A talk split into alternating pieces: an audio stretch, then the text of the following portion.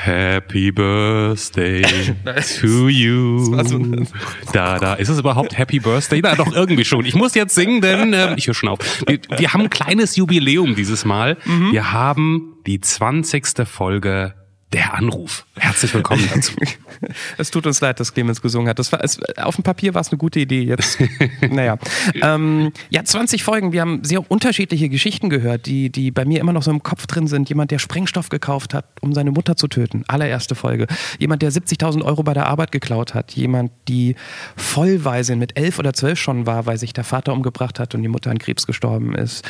Ähm, wir hatten einen Neuanfang in Italien und noch so viele andere Geschichten, die die so ein bisschen unvergessen sind, dadurch, dass sie hier sehr ausführlich erzählt wurden. Falls ihr übrigens denkt, ähm, unvergessen, ich weiß gar nicht, wovon die sprechen, bei iTunes natürlich und auf der Anrufpodcast.de könnt ihr alle anderen 19 Folgen nochmal anhören. Also falls ihr irgendwas verpasst habt, da müsst ihr. In Folge 20 gehen wir am Ende übrigens auch nochmal ganz kurz zurück zu den Wurzeln dieses Podcasts, warum der entstanden ist. Das erklären wir ganz kurz. Aber hauptsächlich reden wir mit Ann-Kathrin jetzt.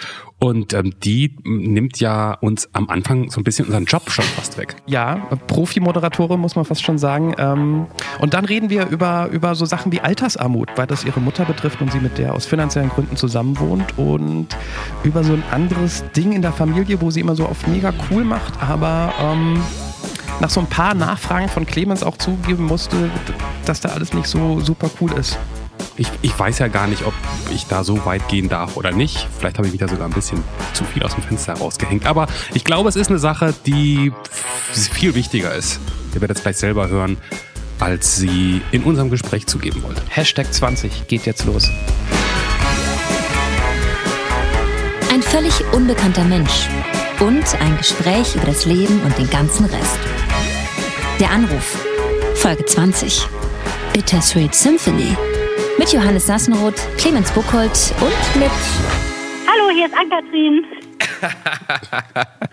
da, da, ist ja aber jemand sofort gut gelaunt am Start. Hallo, Ann-Kathrin. Ähm, äh, äh, magst du ausnahmsweise deine Folge, der Anruf, das ist dein Anruf, magst du die, wo du schon so gut drauf bist, ähm, selbst anmoderieren?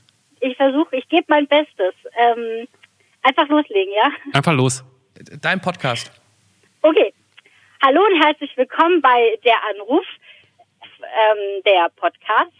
Hier sind Clemens aus Berlin und Johannes in Frankfurt. Juhu. Mein Name ist Ann-Kathrin und um mich geht es heute.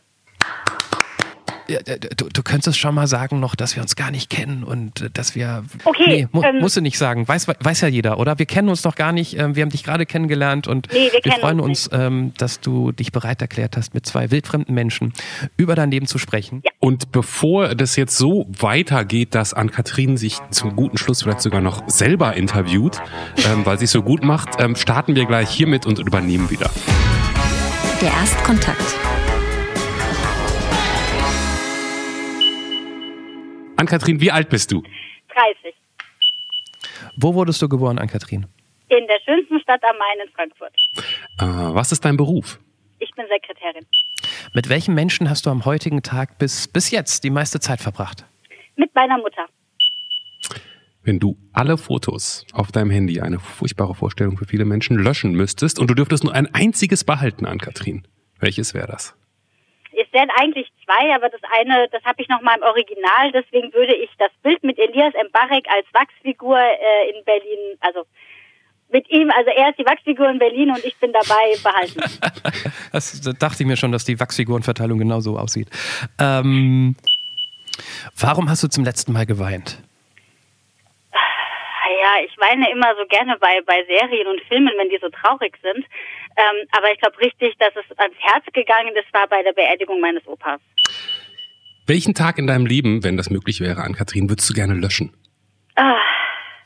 Ja, ich sage ja immer eigentlich gar keinen, weil ja jedes Erlebnis in seinem Leben einen irgendwie dahin gebracht hat, wo man heute ist. Aber wenn ich es könnte, wäre es, glaube ich, der Tag, als mein Vater gesagt hat, dass er meine Mutter und mich verlassen wird. Menschen, die dich lange Zeit nicht mehr gesehen haben, wären heute am meisten davon überrascht, dass du Punkt, Punkt, Punkt. Oh je, weiß ich nicht. Also ich bin vielleicht ein bisschen selbstbewusster als früher.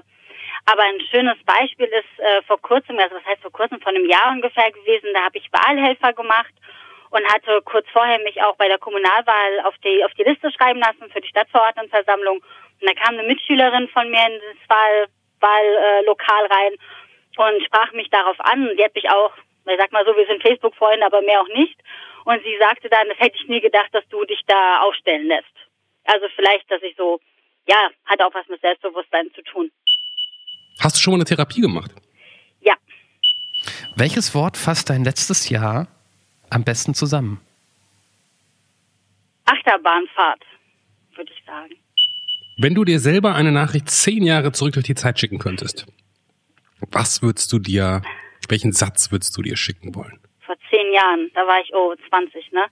Das war 2007. Also so vor zehn Jahren eigentlich nicht viel. Ich sage immer, vor zehn Jahren habe ich alles schon hinter mir gehabt. Ähm, aber mein, mein, mein zehn Jahre jüngeren Ich würde ich einfach nur sagen, sag nein und lern mehr. da stand ich so kurz vorm Abitur. Was wäre denn eine gute Jahreszahl, um nochmal eine Nachricht zurückzuschicken? So vor 20 Jahren, da war ich zehn. Okay. Was hättest du dir da gesagt? Da hätte ich gesagt, ähm, es wird alles gut, auch wenn es gerade nicht so aussieht und das schwarze Loch, das geht irgendwann weg. Wir haben ja schon gemerkt, dass du eine äh, passionierte der Anrufhörerin bist. Von daher mache ich es jetzt dieses Mal genauso wie Clemens es äh, gerne mal macht. Ähm, ich stelle keine Frage, ich sage nur der Witz Doppelpunkt. Ich habe lange überlegt. Ich, da ich ja diese, diese, diese Frage kenne, ähm, mir ist irgendwann einer eingefallen. Ich muss vorher dazu sagen, äh, ich bin keine gute Witzerzählerin und aber dazu muss ich sagen, den habe ich von einem Bayern erzählt bekommen, damit der Witz ist ja, noch mehr ist, wirkt. ist, ist jetzt schon super gut erzählt, der Witz. Also alle Witze, die so anfangen, sind per se immer mega natürlich. Super. Ähm, Weiß ich jetzt schon. Also, er geht wie folgt. Äh, Gott sitzt auf der Zugspitze und schnitzt die Menschen, beziehungsweise die Deutschen und die Bayern. Und er schnitzt und sagt dann, gut, du wirst Deutscher, du wirst Bayer, du wirst Deutscher, du wirst Bayer. Irgendwann verschnitzt er sich und sagt, ah Mist, ich kann dich weder zum Deutschen machen, noch zum Österreich, äh, noch zum Bayern machen. Also guckt er, guckt er hin und her, hm, naja, nee, also in die Schweiz kann ich dich jetzt auch nicht werfen. Ah, naja, wirft ihn auf die andere Seite hinter sich und sagt, wirst du halt Österreicher. Der ist halt nicht gut. Ich glaube, wenn man ihn in Bayern erzählen würde, kommt er ganz anders an, oder? Ja, ja, das habe ich auch in Bayern gehört und die sind alle auf dem Tisch gelegen, aber ich selber habe gesagt, hm, ja gut, als der einzige, den ich mir merken konnte. Aber ich finde, der Witz ist gut erzählt. Der Witz ist halt nur schlecht. Der war gut rübergebracht. Ja, vielen Dank. Ich sage, mir ist vielleicht doch ein Comedian oder äh, irgendwas anderes verloren gegangen. Oder eine Stalkerin, habe ich mich gerade gefragt. Wenn das einzige Foto, das du nicht löschen wollen würdest, ein Foto mit einer Wachsfigur ist, die so aussieht wie Elias Mbarek. Wie sehr Ja. Stalkerin kann man da sein? Ähm, ich bin einfach nur ein recht großer Fan von ihm und da ich leider das Bild von Matthias Schweighöfer und mir nicht ganz so gelungen finde, muss ich dann eben das von Elias Mbarek aufheben. Weil äh, bei- bei Matthias Schweighöfer ist er sehr groß äh, und ich bin so klein im Vergleich zu ihm und er, er steht ja da so in, in Berlin. Ähm, deswegen, äh, aber ich bin halt so ein Elias Mbarek-Fan, der ist halt auch noch so ein Schnuckel, ne? Und sonst habe ich nur Landschaftsbilder auf dem Handy, deswegen äh, ist voll langweilig. Und das missglückte Schweighöfer-Foto ist mit ihm auch als Wachsfigur oder Ja, ja, echt? natürlich, auch als Wachsfigur. Ah, ach so. Ach so. Ja, ich war vor kurzem in Berlin und das Bild hat auch noch eine sehr liebe Freundin gemacht, die sowas eigentlich gar nicht mag, so durch so äh, Wachsfigurenkabinette laufen, weil sie eh alle Promis nicht kennt, wie sie immer so schön sagt. Aber für mich hat sie den Eintritt bezahlt und äh, hat dann auch die Fotos alle gemacht. Sag mal, muss, äh, äh, muss man da hin? Ist es gut, das Madame Tussauds? Ich war da lustigerweise noch nie, obwohl ich ja Ähm, in dieser ich muss Stadt wohne. sagen, das in London ist weitaus besser. Man erkennt die Promis vor allem besser und ich muss auch sagen, Elias Mbarek sieht sich auch nicht ähnlich. Also da standen schon einige Promis, wo ich wirklich lesen musste, wer soll das denn Ja. sein? Also das ist nicht so gut wie das in, äh, wie das in London, aber ähm, in Berlin hat das auch viel Spaß gemacht. Okay, okay. Ich erinnere mich nämlich, dass ich mal in Amsterdam war und da musste man auch immer gucken auf den kleinen Schildern. Und, ah, Bob Marley. Ah, das ist irgendwie Genau. Frank Sinatra. Jetzt verstehe ich so. Ja, genau. Die sehen alle so aus, als ob Prominente bei diesem, bei diesem Professor mitgemacht hätten, der diese Toten äh, wieder, weißt du, wie heißt Von der? Hagens. Hagen? Ha- ha- Irgend sowas. So, so Von sehen die Hagen, aus, ja, naja. ja. Ähm, aber in echt hast du die noch nie getroffen. Leider nicht. Ich, ich sag jetzt nichts. Ich, Was denn? ich, ich hatte beide schon im Interview gleichzeitig. Und ich weiß noch, das war so früh, dass man Elias Mbarek noch nicht kannte und ich ständig den Nachnamen verhauen habe von ihm und der ständig meinte, nein, ich heiße Mbarek. Ah ja, okay. War der nett? Der ist total nett. Den habe ich danach auch mehrmals schon in Interviews gehabt im, im Radiostudio. Das ist ein total netter, entspannter Typ. Ähm, ja. Hinkt angeblich. Das sieht man aber nicht. Hat mir eine Freundin erzählt, die wohl ins gleiche Schwimmbad geht wie er. Ähm, ist kleiner als man denkt, sieht Mörder aus in Badehose, gut, das ist nicht überraschend. Und sie, sie hat immer überlegt, sag mal, hinkt der, der läuft so komisch, aber vielleicht hat er auch einfach nur eine Sportverletzung gehabt. Vielleicht ist es auch seine Coolness, die er hat. Weiß man nicht. Die, die im Bein klumpt. Ja, genau. Hast du einen Freund? Nein. Deswegen darf ich das ja auch so sagen. Bist du äh, anhäusig, sagt man das so? Das ist eine schöne Formulierung. Bist du, lebst du mit deiner Mutter zusammen? Ja, ja. Ist eine äh, Art Zweckgemeinschaft, äh, weil wir halt alleine sind äh, seit jetzt sind es ja 20 Jahre und ähm, sie ist so die erste Rentnergeneration, die wenig Rente gekriegt, wenig Rente kriegt, ein schwieriges Wort. Mhm. Ähm, und das, äh, sie hat jetzt nicht ganz wenig Rente, aber es reicht eben nicht, dass wir beide uns trennen könnten. Also haben wir eine schöne Frauen-WG hier gegründet. Ist das dann, darf ich fragen, wie heißt deine Mutter mit Vornamen? Sigrid. Ist es dann die WG von Sigrid und Ann-Kathrin oder ist es die WG von Mutter und Tochter?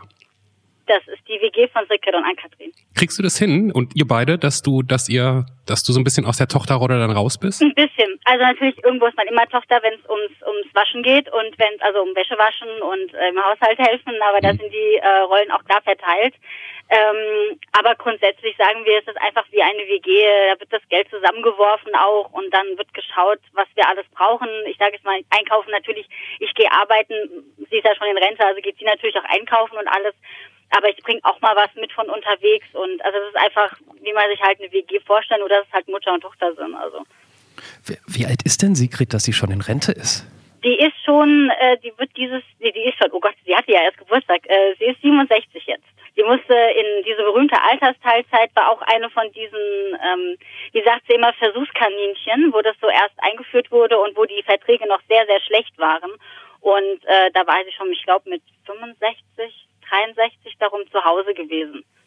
Und, und gehört zu den Menschen, ähm, die, ähm, ich habe mit Clemens kürzlich drüber gesprochen, ähm, dass mich das früher immer so, so umgehauen hat, wenn ich in der Stadt ältere Damen gesehen habe. Damals waren sie für mich älter, weil ich halt nur 18, 19 war, ähm, die im McDonalds Kaffee trinkend saßen. Wahrscheinlich nicht, weil sie den Kaffee dort so geil finden, sondern weil sie halt damals die Mark ähm, dort einfach noch hatten und äh, nicht viel mehr Geld hätten. Und seitdem habe ich so Angst vor Altersarmut. Also äh, die, ohne dich würde deine Mutter schon so dazu gehören zu den Menschen, die ja. sich fünfmal umgucken müssen, bevor sie ja, was essen definitiv. gehen. Definitiv. Und für mich war das ganz klar, sie war immer für mich da, also bin ich jetzt für sie da. Und da ich mein eigenes Leben führe, äh, es ist auch immer sehr vollgepackt, mein, meine Wochen oder meine Tage mit, mit, mit Terminen, ähm, äh, sehen wir uns eigentlich wahrscheinlich genauso viel sage ich jetzt mal, wenn man die Stunden zusammenrechnet, wie wenn ich nicht zu Hause wohnen würde, weil ich halt doch irgendwie vom Hobby her ständig unterwegs bin. Und was macht das mit deiner Mutter zu wissen, dass sie ohne ihre Tochter eigentlich nicht in Anführungszeichen angenehm leben könnte? Ähm, das macht sie fertig, weil sie war immer eine sehr selbstständige Frau. Ist sie heute, ich muss es dazu sagen, ist sie heute auch noch.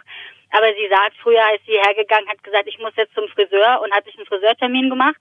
Und heute geht sie hin und sagt, ich müsste zum Friseur, können wir uns das diesen Monat leisten. Mhm. Und wir können uns das eigentlich immer leisten, weil ich sage dann lieber esse ich weniger, also ich esse sowieso nicht so viel, also mir fällt das nicht auf. Ähm, aber sie sagt dann immer, ja, kann ich das, könnte ich das? Und sage ich, ja, geht doch alles, alles super, weil ich meine, so wenig Rente hat sie nicht, dass sie nicht davon auch nach der, nachdem die Miete, nachdem die Miete weg ist, nichts mehr übrig hätte. Ähm, also sage ich immer, natürlich, das geht alles, aber sie denkt dann immer, das geht dann halt vom Einkaufsgeld weg. Und dann fragt sie immer, ich finde das immer ganz furchtbar, dass sie mich fragt, ich als ihre Tochter, die dann sagt ja oder nein ich könnte auch, glaube ich, nie Nein sagen. Also äh, lieber esse ich weniger, bin ich ganz ehrlich. Das ist jetzt kein Witz, das meinst du so. Du musst ein bisschen weniger essen dafür, dass die. Äh, nein, nein, nein, nein, um nee. Gottes Willen. Nein, nein, nein, nein. Nee, ich, nee, nein, nein, okay. nein, nein, nein, nein, nein. Ich bin da, ich, ich weiß nicht, also ich weiß nicht, von wem ich das habe, aber ähm, äh, weil weder meine Omas noch mein Vater, soweit ich das weiß, sind Geizhälse, die geben schon gern Geld aus. Aber ich habe das irgendwie sehr gut im Griff zu sagen, ähm, ja, ich sag mal so, Anfang des Monats hole ich das komplette Einkaufsgeld nach Hause und was dann noch übrig ist, das wird dann, sage ich mal, verlebt. wir gehen auch mal essen, Friseur äh, und so weiter, das ist alles locker drin. Das ist nicht der Fall, aber wie gesagt, da es ja dann irgendwo von meinem Konto weggeht, fragt sie mich halt immer und das finde ich, finde ich persönlich auch immer schon ganz schlimm und sie natürlich noch umso schlimmer. Wenn du jetzt mit einem, du bist Single, hast du gesagt, ne? Ja. Weiß ja nicht, ob das vorkommt, vielleicht gehst du ja mal abends aus und kommst nicht allein nach Hause. Ist es komisch, wenn man dann sagen muss, sei nicht so laut, sonst wird meine Mutter wach?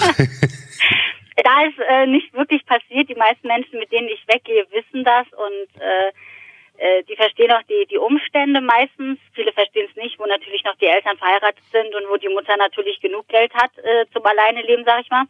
Ähm, aber es passiert irgendwie selten, dass ich, dass ich da mit jemandem nach Hause gehe, sag ich mal.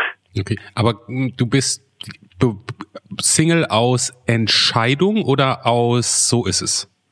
Gründen? Mehr oder weniger aus Entscheidung. Irgendwie habe ich das wohl mal für mich entschieden und scheinbar scheine ich das auch so auszustrahlen, so äh, Männer geht weg. ich weiß es nicht, aber ähm, ich sage mal, ich bin aktiv nicht auf der Suche. Und wenn es irgendwann passiert, wenn äh, über den Weg läuft, zum Beispiel Elias Mbarek, ne, dann würde ich nicht Nein sagen, aber ich bin auch eher so ein Typ, wenn man mit mir flirtet oder mir Komplimente macht, dann beschwichtige ich das immer so, ach nein, nein, das ist doch gar nicht so, nein, nein, so schön sind meine Haare nicht, nein, nein, mein Lächeln ist auch nicht so schön. Ähm, ich vergraul die, glaube ich, auch immer ein bisschen. Ich weiß nicht warum, aber ich habe vielleicht so eine Ausstrahlung. okay, aber so wie du drüber redest, ist es jetzt gerade kein Thema, unter dem du leidest. Nein, um Gottes Willen, alles gut. Ich habe ja meinen mein Freundeskreis, äh, meine Leute und ich sage immer, ich bin so eingespannt zeitlich, da passt auch momentan gar kein Mann rein. Also sage ich mal ganz ehrlich. Das, was ich am häufigsten von, von Single-Freunden höre, ähm, die genervt sind vom Single-Dasein, ist ja dieses Alleinsein. Das fällt ja bei dir weg. Also, du, wenn du äh, zu Hause bist und nicht weggehen möchtest, auf der Couch bist, du kannst dir Anschluss haben. Eben deine Mutter das, halt. Das stimmt, das stimmt. Wobei äh, ich das eigentlich auch gar nicht so oft mache. Also bei uns ist das wirklich eher so, äh, wir haben auch nicht den gleichen Fernsehgeschmack, äh, das muss man dazu sagen. Ähm, bei uns geht es dann eher über ein längeres Essen, dass man dann etwas länger nach dem Essen noch miteinander schwätzt oder redet. Und, ähm, und ansonsten, ja, aber natürlich, wenn es mir langweilig wird, dann kann ich schon rübergehen, äh, Wohnzimmer sagen, hallo Mutter, ich nerv dich jetzt mal ein bisschen, setz mich zu dir. Ja, das habe ich natürlich nicht, dieses Einsamsein. Weiß ich auch nicht, was ich, wenn es heute soweit wäre, dass ich alleine wäre, weil ich sage mal, ich komme alleine sehr gut klar. Ich kann mich unglaublich gut mit mir selbst beschäftigen. Habe ich schon als Kind gekonnt. Ähm, da ich auch Einzelkind bin, musste ich das ja auch irgendwie. Äh, also von daher, aber diese Einsamkeit, ich, ich habe schon ein bisschen Sorge, wenn ich heute mal, ich meine, sie ist ja noch jung, aber wenn das heute eines Tages kommen würde, hätte ich, glaube ich, schon ein bisschen Respekt davor. Also kann ich die Single-Freunde verstehen.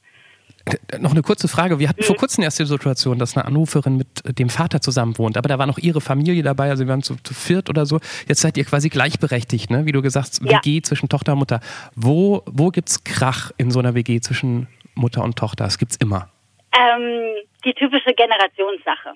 Ja, also wenn es dann so um manche Themen geht, äh, wie zum Beispiel, äh, dass das Smartphone mal mit am Tisch liegt und ich dann halt drauf rumdattel, ohne dass ich das merke, dass ich das mache, ähm, das ist dann so die eine Sache, wobei sie dann nicht sagt, ich finde das doof, aber natürlich natürlich unhöflich, wenn man am Tisch sitzt und der eine hat das Handy in der Hand.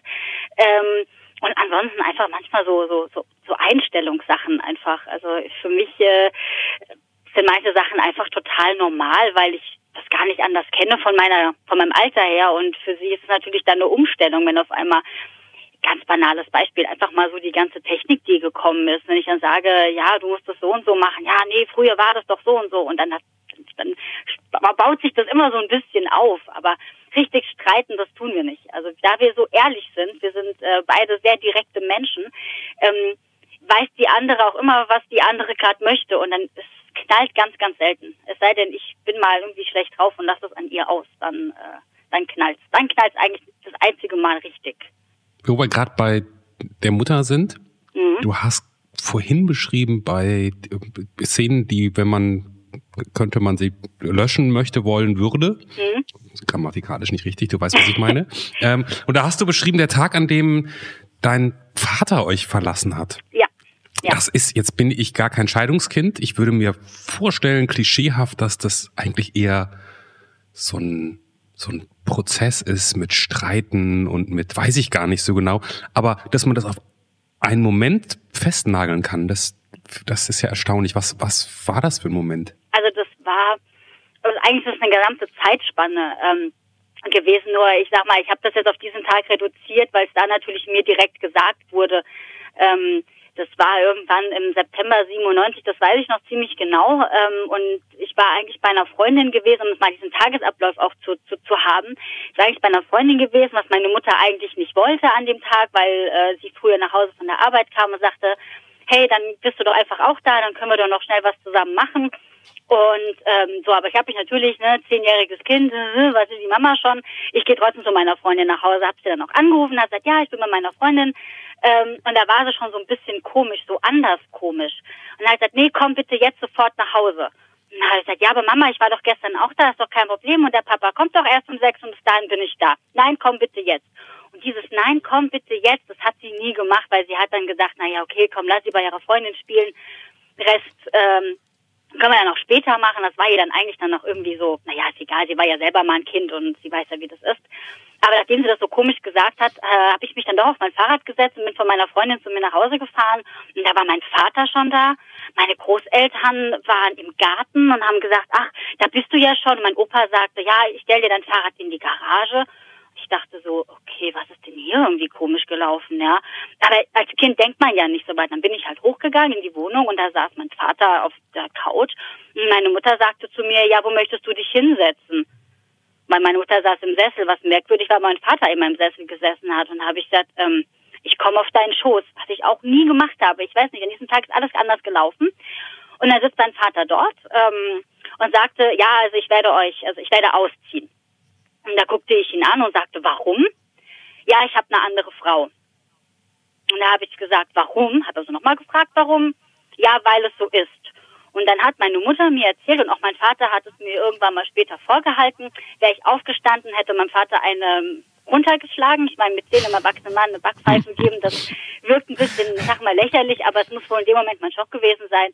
Und dann habe ich wohl sehr, sehr intensiv angefangen zu weinen äh, meine Mutter hat mich dann erstmal beruhigt und ich habe dann zu meinem Vater irgendwas gesagt mit, hau ab, ich will dich nicht mehr sehen. Und dann ging quasi diese ganze, meine ganze Misere los, äh, was dann noch alles gekommen ist. Äh, mit, ich bin zwar hin zu ihm gegangen, aber das war nur noch, ich glaube, bis Weihnachten 97, also er ist im Oktober offiziell ausgezogen und bis Weihnachten war ich noch 14-tägig bei ihm gewesen. Da durfte ich aber immer nur diskutieren und dann kam seine neue Frau immer mit dazu, obwohl ich das nie wollte. Dann hat er, ähm, hat er mich noch angeschrien, auch am Telefon, auch später dann, wenn es ums BAföG ging, da musste ich ja auch, musste ich ja, brauchte ich ja seine Daten und alles. Also das war eine, aber ich sag mal so, in dieser, in diesem, gerade in diesem ersten Jahr zwischen 97 und 98, das war eine ganz intensive, schreckliche Zeit, die ich eigentlich nicht mehr erleben möchte, nur ich sage mal, diese Zeit hat mich heute eigentlich so stark gemacht, wie ich heute eigentlich dann noch bin. Äh, war aber trotzdem nicht schön. Also Scheidungskinder, äh, ich kann das nachempfinden, wenn es denen nicht gut geht. Bei mir war es halt der Fall, dass mein Vater mich dann nicht mehr genommen hat, eben auch aufgrund dieser Frau, die er dann heute auch geheiratet hat und auch noch ein Kind hat mit ihrer, mit dieser Frau. Also äh, er scheint glücklich zu sein, das ist das Wichtigste, sage ich immer. Und äh, ja, aber es war halt für mich damals gar nicht schön. Das heißt, es gibt heute auch keine Beziehung mehr zu deinem Vater? Ähm, ich kann es euch ganz krass erklären. Also ich habe mit 13 in der Schule gestanden und da hat mich jemand nach meinem Vater ge gefragt und da sagte ich, mein Vater ist tot. Ist natürlich blöd, dass man das so formuliert hat. Das hat auch noch ein Lehrer gehört. Der hat dann gedacht, mein Vater wäre wirklich tot. Aber ähm, ich habe ihn für mich irgendwann mit 12, 13 äh, für tot erklärt. Er existiert für mich einfach nicht mehr. Ähm, das Schöne ist, wir leben immer noch in einer Stadt und wenn wir hier Straßenfest haben, dann sind wir beide in Vereinen aktiv. Äh, meistens sind die Stände auch noch fast gegenüber voneinander. Oh. Ähm, er ignoriert mich regelrecht und ich ihn natürlich auch. Er existiert für mich ja nicht. Also gehe ich auch an ihm vorbei und grüße ihn nicht. Ähm, mich, das haben immer nur die Leute gesagt, mich würde er immer dann beobachten. Aber wenn er mich beobachten möchte, soll er es machen. Er hatte jahrelang Zeit, sich mit mir äh, zu kontaktieren, dann auch später, als ich erwachsen war. Aber er hat es nie getan und deswegen äh, ja, ist es mir heute, ich sag nicht egal, aber er ist mir einfach völlig egal, weil er hat mir so viel genommen und äh, nie was zurückgegeben und deswegen äh, braucht mhm. er da von mir auch nicht viel zu erwarten. Und, und sag mal, ich habe gerade nebenbei ähm, deine Vorwahl gegoogelt, um zu gucken, ob du immer noch in Frankfurt wohnst oder wie weit weg und wie groß das ist und warum man mit Mutter zusammen groß, wohnt. Wo ich wohne. Ja, es ist, ähm, es ist auch nicht so weit weg von mir, habe ich gerade gesehen. Ähm, da, da, läuft man sich auch nicht nur bei den Festen über den Weg, sondern vielleicht auch tagtäglich. Was ist denn, wenn du den, also Sohn oder Tochter gesagt hat der jetzt? Also wenn du das Kind von ihm siehst. So, ich ähm, weiß nicht, wie das Kind aussieht. Aber was ich fragen möchte an Kathrin ist, ähm, du weißt, da gibt es ein anderes Kind, das vielleicht die ganze ja. Liebe abbekommt, die ganze ähm, ja. Emotion, das, mhm. das Kümmern, was dir fehlt. Was denkst du dann über darüber, wenn, wenn, wenn dir das bewusst wird, dass es da jemand gibt, der all das abbekommt, was, was dir fehlte? Also, was ich immer so schön sage, ist, ähm, dass dieser Junge jetzt schon mehr Zeit mit meinem Vater verbringt als ich. Weil ich war ja zehn Jahre alt und der ist ja jetzt schon, glaube ich, 16 oder 17 Jahre alt. Ich weiß es gar nicht so genau, wann der geboren ist. Ähm, ich, ja, früher war ich traurig. Also als die zehn Jahre rum waren, war ich dann traurig. Und heute sage ich mir, äh, ja, gut, es ist halt so. Ich habe damit, ich sag ja mal, ich sage mal, ich, es ist halt so. Was ich mich immer frage, ist, ob dieses Kind überhaupt weiß, dass es mich gibt. Weil das Kind ist ja geboren, nachdem mein Vater mit mir gebrochen hatte. Und deswegen ähm, wird mich einfach nur interessieren, ob dieses Kind weiß, dass es mich gibt. Das ist die Frage, die mir so oft den, unter den Nägeln brennt. Aber das kann man natürlich keiner beantworten, weil keiner Kontakt zu meinem Vater hat. Äh, selbst seine Mutter hat keinen Kontakt hin. Und äh, deswegen, also das ist das Einzige, was mich interessieren würde. Was für ein Verhältnis hattest du vorher zu Vater? Ich war, um es auszudrücken, wie es alle gesagt haben, immer seine kleine Prinzessin. Wir haben sehr, sehr viel Zeit, also er hat halt sehr viel gearbeitet. Ähm, gut, er wollte halt auch ein bisschen Karriere machen, meine Mutter entsprechend auch, aber ich hatte immer, also meine Mutter hat irgendwann nur noch halbtags gearbeitet. Ähm, ich, da ich unter der Woche natürlich nicht viel Zeit mit ihm verbringen konnte, außer abends zu essen, haben wir die Samstage immer zusammen verbracht. Und für mich war das größte Highlight immer mit ihm Getränke holen zu gehen, weil da durfte ich immer auf dem Wagen draufstehen, hat er mich durch diesen Getränkeladen durchgefahren und dann durfte ich auch immer mal so neue Limos ausprobieren und durfte ich mir immer eine Sorte aussuchen. Und dann sind wir zusammen nach Autowaschen gegangen und haben einfach Zeit verbracht. Und am Samstagabend waren dann noch zusammen, haben wir Sportschau geschaut. Äh, ja, aber meine Eltern sind dran schuld, dass ich so unglaublich ein guter Passivsportler bin, aber aktiv keinen mache. Äh, ähm, ich war eigentlich immer mit ihm auch zusammen. Klar, meine Mutter war auch immer mit dabei, aber das war so, okay, die Mama ist halt da. Ja, da war der Papa und mit dem habe ich den Samstag schön verbracht und auch den Sonntag. Ähm, wir hatten ein sehr, sehr intensives Verhältnis. Also ich habe mein, mein Vater war für mich früher wirklich alles gewesen. Meine Mutter aber war da zum Kochen und er war halt der große, große, äh, der große Papa halt. Umso erstaunlicher und eigentlich auch unglaublicher, dass euer Kontakt danach so gescheitert ist eigentlich, ne? Ja, ja. Also und und und und also ich, das ist jetzt anmaßend. Das kann ich natürlich, ne? Das behaupte ich jetzt und du kannst sofort sagen, das stimmt nicht. Wir haben jetzt ja schon öfter im Rahmen von der Anruf mit Menschen gesprochen, die zum einen oder anderen Elternteil ähm, keinen Kontakt mehr haben. Ich habe leider den Namen vergessen. Ich weiß noch, dass der sagte, meine Mutter ist für mich gestorben. Das fand ich irgendwie so einen harten Satz.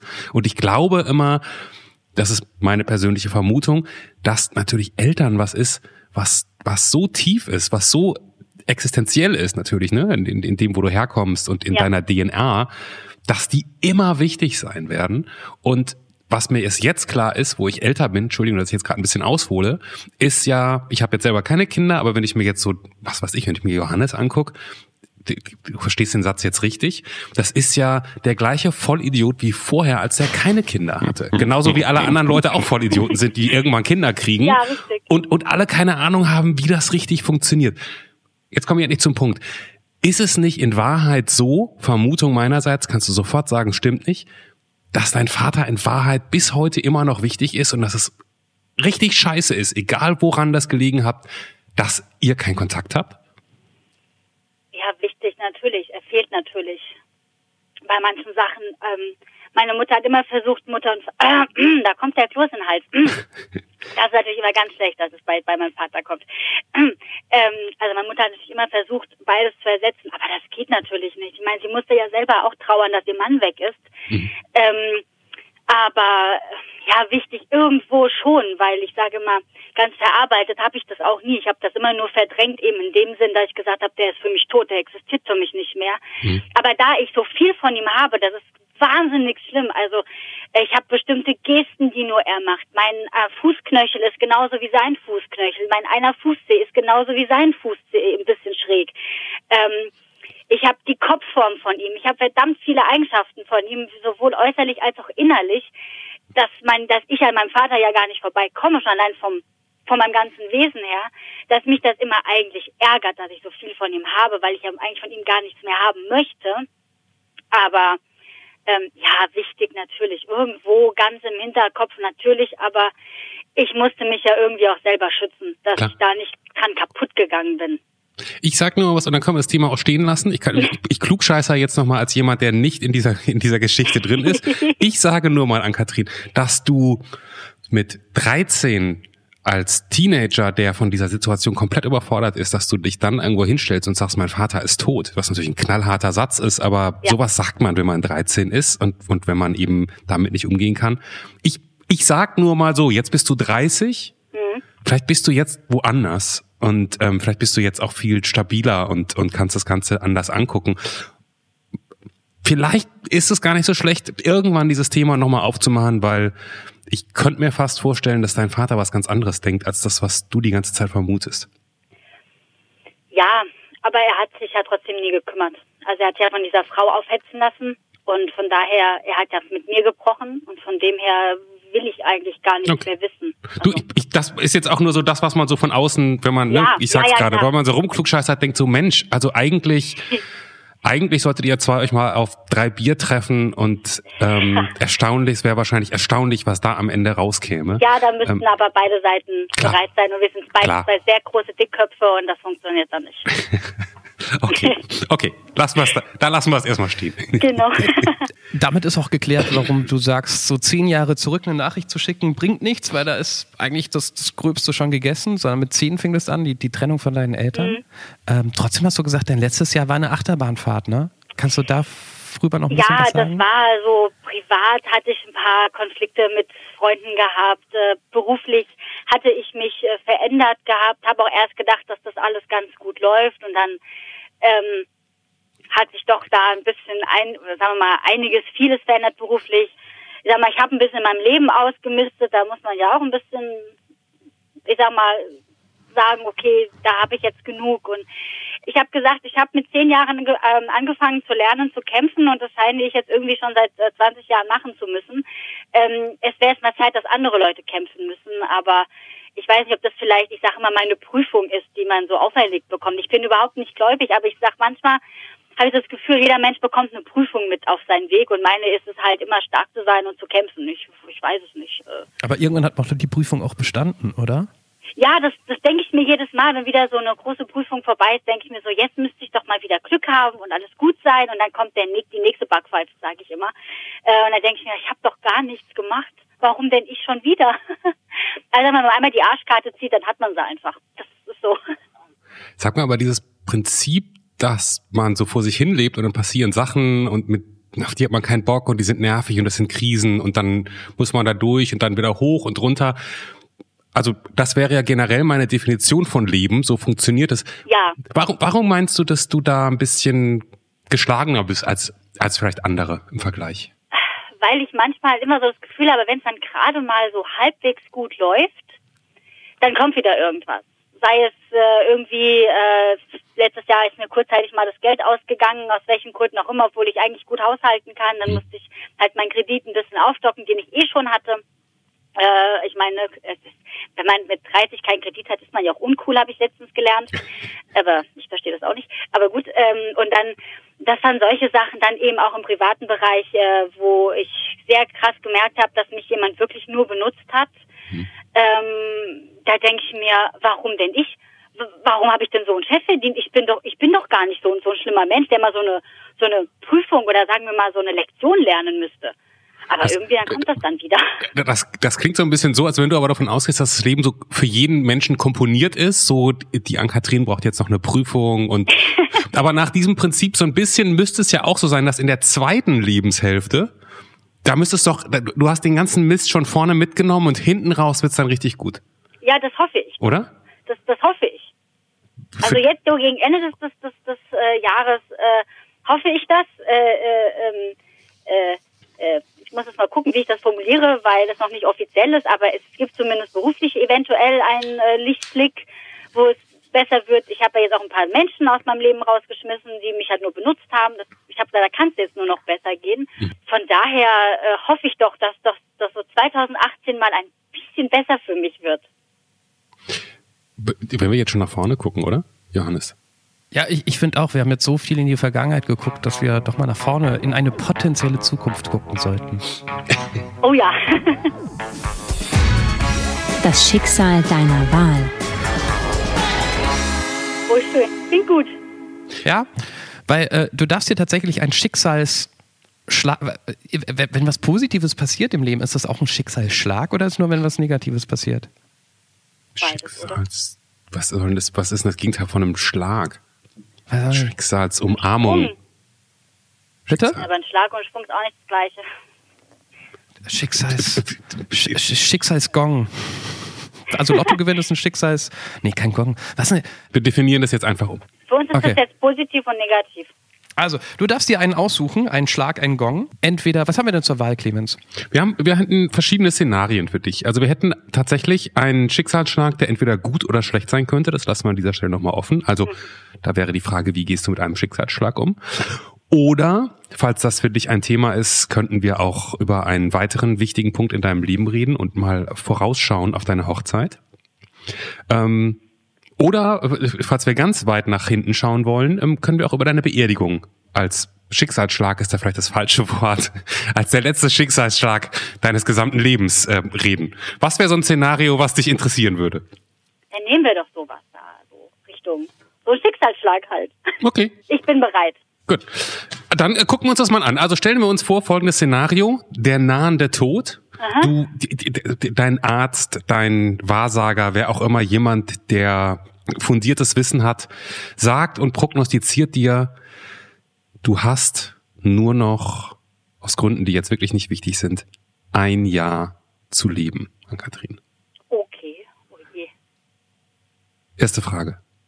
Gibt es die- die- diese Bucketlist, ne, diese Sachen, die man noch vor seinem Tod getan haben muss? Gibt es da, hast du Sachen, die du in diesem Jahr ganz dringend noch erledigen müsstest? Ja, ich glaube schon. Also wenn ich bis dahin noch nicht in Schweden war, dann muss ich unbedingt natürlich nochmal nach Schweden fahren oder überhaupt mal nach Schweden fahren.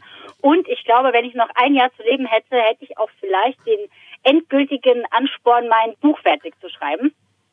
Aha.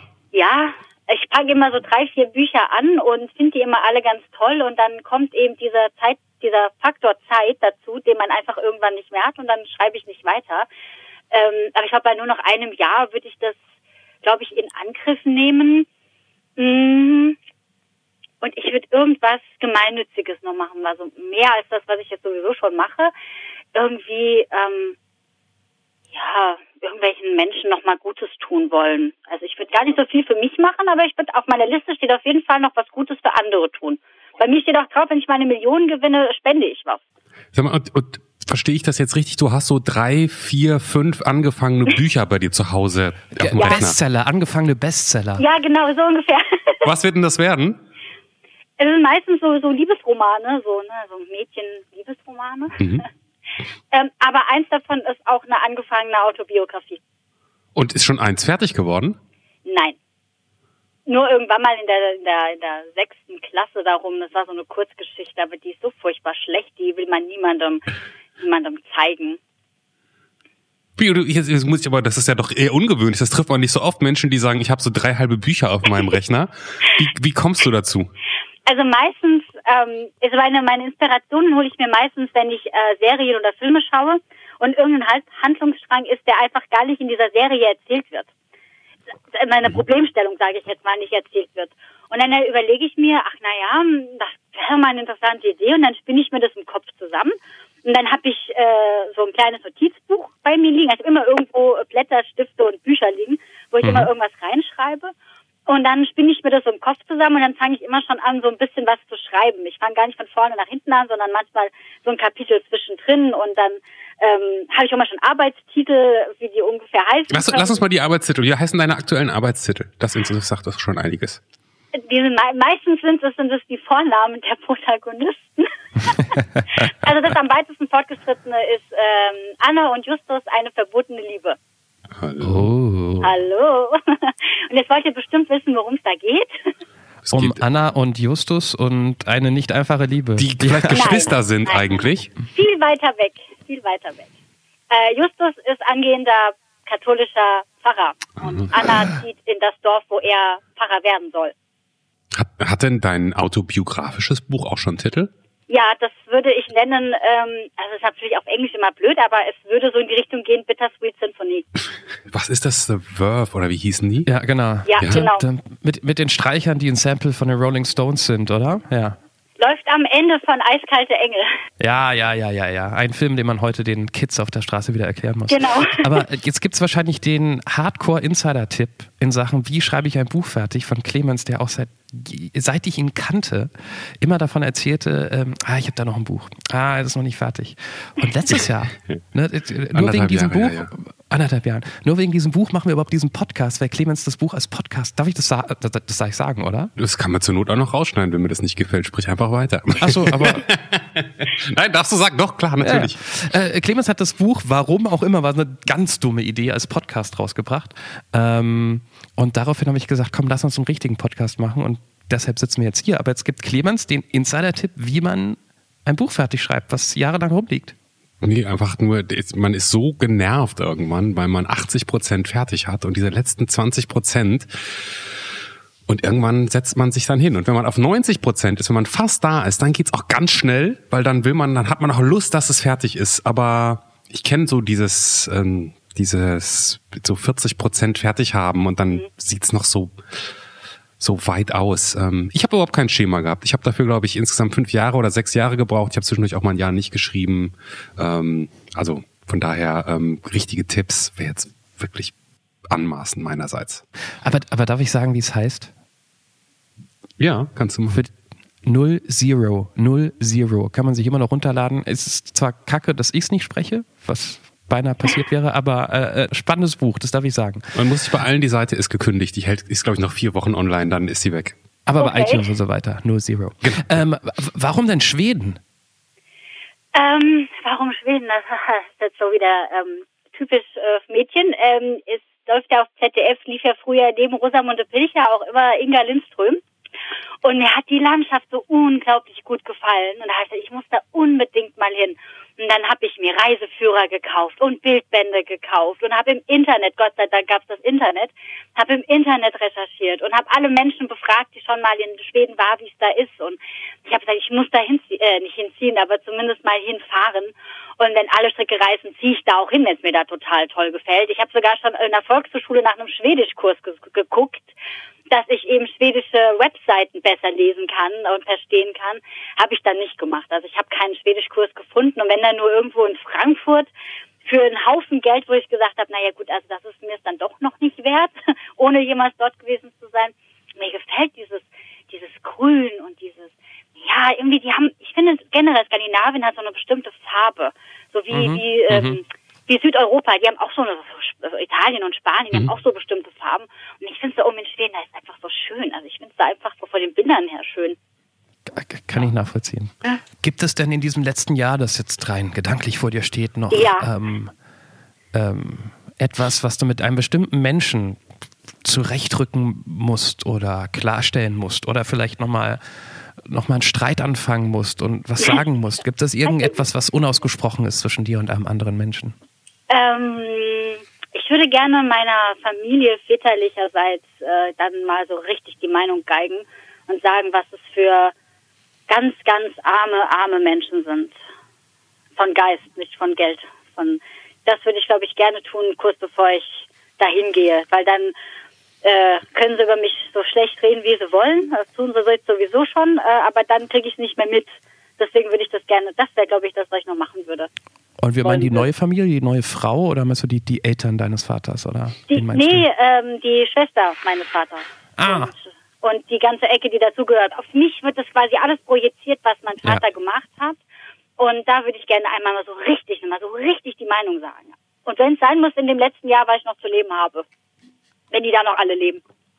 Aber an Kathrin, da sind wir thematisch da, wo wir angefangen haben und haben einen ganz guten Kreis um dein Leben ähm, gedreht äh, äh, in unserem Gespräch. Und es ist Zeit, ähm, Danke zu sagen für diesen Kreis. Wie immer, du weißt es, gibt es Ja. ein wunderschönes Bild von Clemens für dich. Yay! Warum hast du bei dem wunderschön ger ger geräuspert? Naja, weil es mehr das Schicksal ist, was ja malt, nicht du, weißt du, es ist ja, ist ja, ja. Also die Bilder sind ja immer alle sehr schön, um jetzt mal ganz kurz zu schleimen. Danke. Endlich sagt es mal jemand. Ich sehe zwar nicht immer das Gleiche, was, was Johannes da drin sieht, aber ich finde es immer. ich sehe es nie. was, was möchtest du denn für Farben haben, Ann-Kathrin? Ich hätte gerne natürlich als Frankfurter Mädchen äh, schwarz und rot. Wie die einfach. Schwarz, weiß wie Schnee. Ja, schwarz-weiß, aber doof, deswegen schwarz-rot. Ja, genau. Ähm, während Clemens zusammenmischt, erkläre ich nochmal für alle Neulinge hier bei der Anruf. Ähm, wir machen jetzt ein Rohrschacht-Testbild. Das heißt, Clemens macht ein paar Farbtupfer mit den gewünschten Farben von Ann-Kathrin, faltet dann das Blatt zusammen, ähm, klopft ein bisschen drauf und wird es mir hinhalten und ich interpretiere das. Ihr könnt ja. das gleichzeitig auch jetzt schon interpretieren, weil euer Jetzt ist nicht unser Jetzt. Das Bild, was Clemens jetzt erst malen wird, ist in eurer Zeit natürlich schon fertig und ist ähm, das Titelbild von Ann-Katrins Folge auf deranrufpodcast.de. Achso, heute hängt die Kamera bei mir ein bisschen anders. Ja.